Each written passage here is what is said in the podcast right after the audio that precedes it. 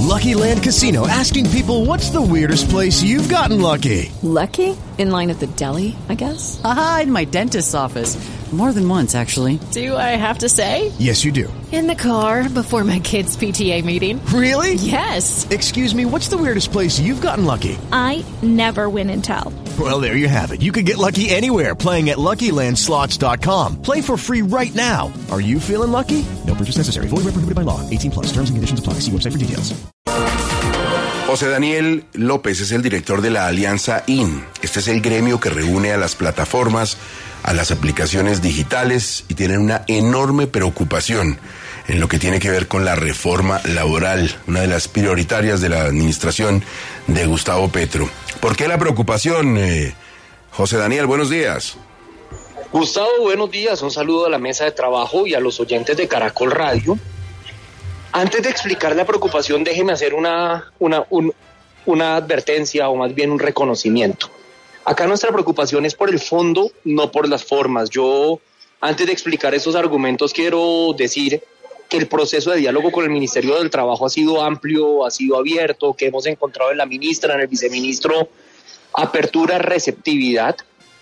Compartimos con el Ministerio del Trabajo el propósito de aprovechar la reforma laboral para proteger de mejor manera a los trabajadores digitales. Acá estamos hablando principalmente de los repartidores que trabajan a través de plataformas, de los conductores que trabajan a través de aplicaciones.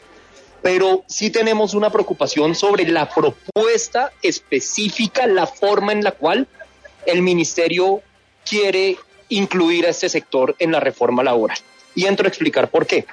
Vea, acá estamos hablando de, ser, de casi el 1% de la población ocupada del país. Según Fedesarrollo, hay cerca de 150 mil personas mal contadas que se dedican a esta actividad. La mayoría de ellos se dedican a esta actividad y a otras actividades. No, no tienen esta actividad como ocupación de tiempo completo.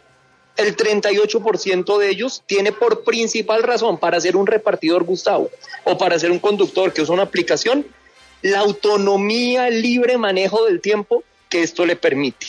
Entonces, ¿cuál es la esencia de este modelo? Que si yo hoy me quedo sin empleo, mañana con mi bicicleta, con mi vehículo, puedo estar generando ingresos. Ningún otro sector económico en Colombia le ofrece a los ciudadanos colombianos una oportunidad tan rápida y con tan bajas barreras de acceso para poder trabajar. Sin embargo, y entro en materia, la reforma laboral lo que está proponiendo es que todos estos trabajadores digitales se vuelvan empleados a través de una figura llamada presunción de laboralidad, en donde pasaríamos de tener 150 mil trabajadores a un número incierto de empleados con horario, con obligaciones, con subordinación, y que eso termina teniendo un impacto social enorme.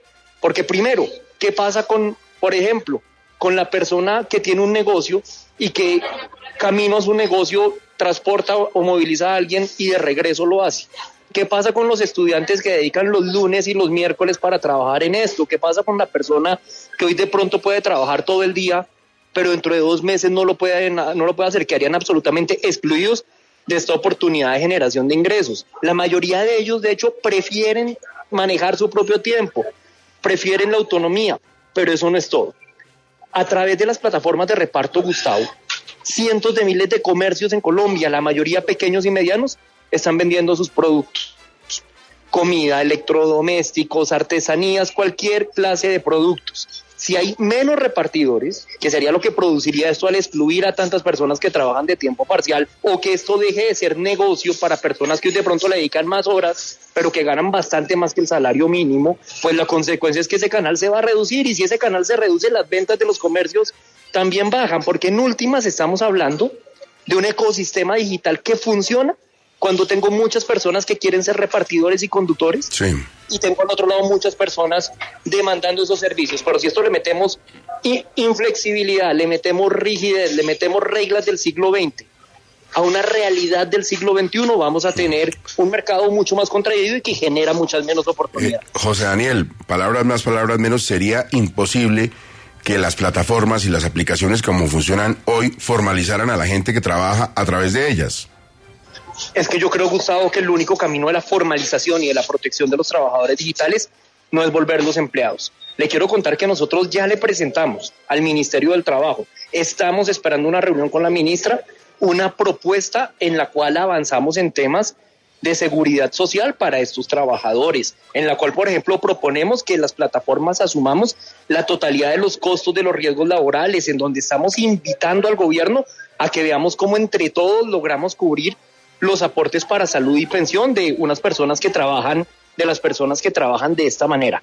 Pero eso es una cosa, nosotros no estamos abogando por el statu quo, no estamos abogando porque nada cambie, estamos listos para poner, estamos listos para aportar, estamos listos para que mejoren las formas o los estándares de protección social de los trabajadores digitales, pero otra cosa distinta y que se va completamente al extremo es que nos digan que son empleados, lo cual terminaría causando que la gran mayoría de ellos perdieran su fuente de ingresos porque Mm. ni tendríamos la posibilidad de hacerlo, ni sobre todo se ajustarían las condiciones de vida de ellos. Doctor José Daniel, a ver si, si entendí bien. El camino medio a lo que pasa hoy y propone el gobierno es que plataformas que trabajen con este tipo de personas y bajo este tipo de modalidad pueden asumir una serie de cargos que serían exactamente cuáles. Si la persona, por ejemplo, tiene un accidente en su bicicleta, ¿eso lo cubriría la plataforma? ¿Es eso a lo que se refiere con ese punto medio? Ese es uno de los elementos. Nosotros hemos presentado una propuesta de tercera vía que ya tiene el Ministerio del Trabajo. Y permítame sobre el ejemplo que usted menciona desarrollar un poco la idea de la propuesta. Hoy la mayoría de plataformas de reparto incluyen eh, seguros de accidentes o seguros de, que cubren riesgos para una persona durante la prestación del servicio.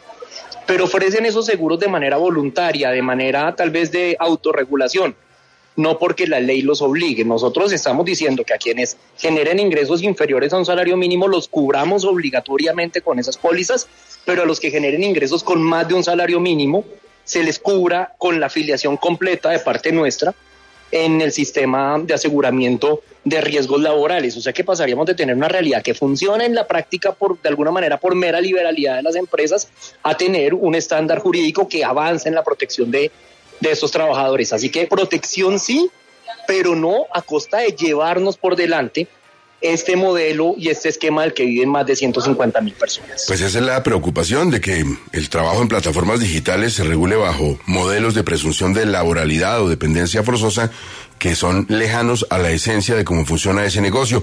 Es José Daniel López, el director de la Alianza IN, el gremio que reúne a las plataformas y aplicaciones digitales. Quedamos pendientes de las conversaciones con el gobierno. Nos va contando, doctor José Daniel. Claro que sí, Gustavo, y permítame una reflexión final. Sí, señor. Sería, es una contradicción inexplicable que por un lado una reforma esté planteando el tema de la protección de los trabajadores digitales y por otro lado lo que los conductores de aplicación vivan en la calle es una persecución por parte de las autoridades de tránsito. Creo que esa contradicción no la entiende nadie. Director, muchas gracias. Muchas gracias a ustedes. Un buen día.